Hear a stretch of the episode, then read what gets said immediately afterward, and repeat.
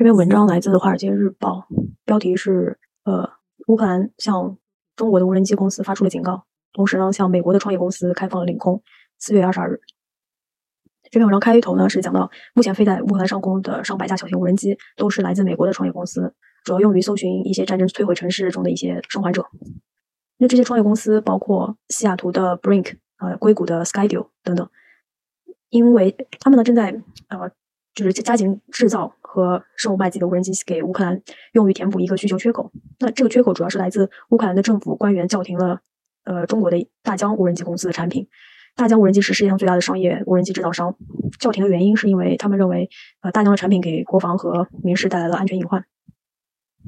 那官员呢就是表表示。呃，这个大疆的有一些技术性的缺陷，大疆的产品，而这个缺陷呢是被刻意呃制造出来的，用来蓄意的破坏国家的国防系统。那大疆是否认了这种，就是说他们帮助俄罗斯入侵，或者说呃破坏俄俄乌克兰的产品的这种说辞。大疆公司的发言人 Adam Linsberg 他就说，呃，其实大疆是并不允许他们的消费无人机用于军事用途的，嗯，并且在战争中使用他们的产品是并不合适的。嗯，而 Brink 公司呢，在上一个月，就是战争刚开始的第一个月，他就捐赠了十架无人机给乌克兰，同时呢，也卖出了五十多架来帮助国家的国防。主要用途就是用一些智能的呃搜集呃的功能去完成搜救的任务。而 Skydio 公司也是捐赠了十几架无人机给这个乌克兰的国防部，还有卖出了上百架给一些非政府机构和其他支持乌克兰的政府。Brink 就表示，他们的战术无人机用的技术是俄罗斯系统很难追踪的。很多的美国这些初创公司呢，他们就很迫切的要展示他们的技术来吸引啊商业投资。因为在很多年之前，哦，就之前的很多年吧，无人机这个行业都是被大疆所所主导占据着的，就是民用无人机市场，呃，留给新进入局者的这个空间并不多，机会很少。而现在呢？呃，超过六六七家吧，这个美国创业公司都向乌克兰捐赠过自己的无人机和呃防御无人机的系统。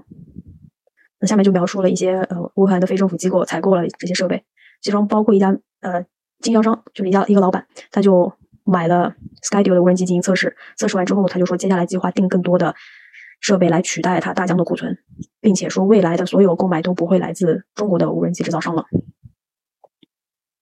乌克兰的官员他还抱怨，就是大疆的一个产品叫 Aeroscope，它主要是天空侦测镜一样的一个系统吧。说这个系统啊有缺陷，这个系统主要是用于监测天空中飞行的呃其他无人机和飞机，在乌克兰很多个地方都有。呃，有一些情况是用来保护非常重要的基础设施的。乌乌克兰的官员就和大疆都说，都都是承认这些系统在呃战争开始之前是有一部分没有被打开的。所以这也就引发了一些乌克兰人就怀疑，呃，这个是因为有一些地缘政治的动机啊，导致公司蓄意嗯没有打开，让俄罗斯的飞行器飞过来而不被发现。但是 Linsberg 就公司发言人说，他们其实也是知情的，之前有一些 Aeroscope 设备没有被打开，或没有正常工作，但是他们已经在尝试去修补它了，并不是呃就是刻意而为之的。而但是与此同时，俄罗斯呢却是非常成功的使用着同样一款这个 Aeroscope 系统。所以就让乌克兰的官员提出了他们的呃怀疑吧，而一些乌克兰的士兵们呢，他们也是被建议就不要尝试把大疆的设备连到 WiFi 或者移动网上，就是担心有一些安全隐患。美国的无人机创业公司，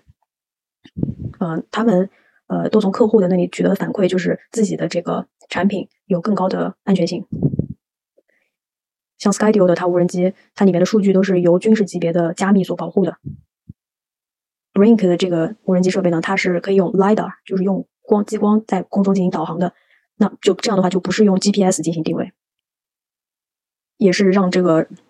反无人机侦察系统更难去追踪到。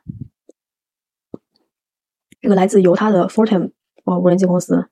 呃，它也是用于侦测就是敌方的无人机的。那它自己的这个系统呢，是很难被侦测到的，用雷达去进行导航。后面也举了几家就是反无人机的系统，他们。嗯，就是向乌克兰去呃运输自己的设备，而这些谈到的这些初创公司呢，他们也是竭尽所能的去帮助乌克兰吧。嗯，Brink 这家公司其实在战争一开始三月份就呃把本来应该卖给自己客户的那些库存用给了呃乌克兰，全部运运送送给了乌克兰，运输给乌克兰。嗯，所以说现在这个围绕着大疆无人机的缺陷的这些争议呢，也是再一次的加强了美国国防安全的一些担忧，对于国家安全的担忧。那一个参议员他就呼吁美国应该有更强的措施来抵制大疆产品。呃，国防部的官员们说，他们认为现在这个局势是一个呃加强政府对于美国本土无人机市场投资并且放松监管的好机会。呃，一些批评大疆的。这个事情吧，有批评者也是推动了一个提案的通过。这个提案就是将大疆加入了 FCC 的呃观察观察名单，也是为将来呃限制这家公司的无人机接入美国的通信呃基础设施铺平了道路。那这个提案呢，它有可能在未来对美国的本土无人机市场提供一个呃推动。其实，在二零一七年呢，就呃有一个来自。Trump 的总统令就是禁止美国军队使用大疆无人机，但是，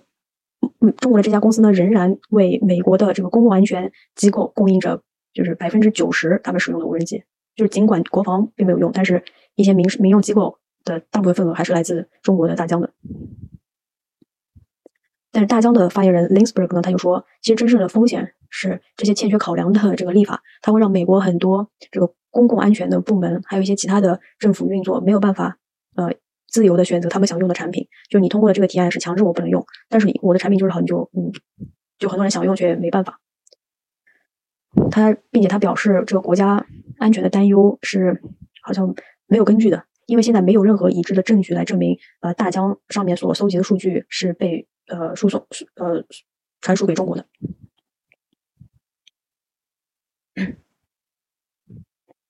那大疆呢？它也是被整个行业所，甚至包括它的竞争竞争者所认可的吧？就是说，在现在这个市场里的领先者，一部分是因为它的高科技的技术，另外一方面是它用起来非常简单，对于这个呃爱好者来说，并且它价格比较便宜。